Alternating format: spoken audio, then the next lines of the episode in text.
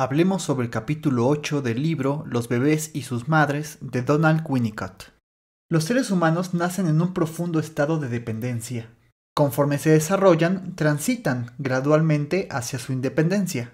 Para lograrlo, es preciso que la madre reconozca ese estado y que se adapte naturalmente a sus necesidades. Las necesidades a las que se debe adaptar una madre son de dos tipos, físicas y de contacto humano. Cuando la madre las atiende a través del amor y el cuidado, favorece la confianza que el bebé puede tener en el mundo y en los demás. Por el contrario, cuando existe una falla ambiental que imposibilita un cuidado adecuado, observamos la existencia de una profunda desconfianza hacia el mundo y hacia los demás.